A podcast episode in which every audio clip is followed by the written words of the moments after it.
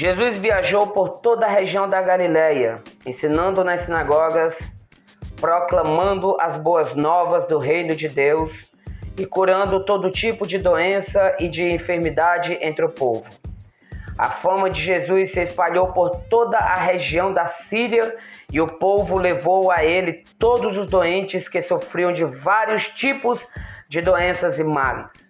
Ele curou a todos, os que tinham dores, os que estavam possuídos por demônios, os epiléticos e os paralíticos.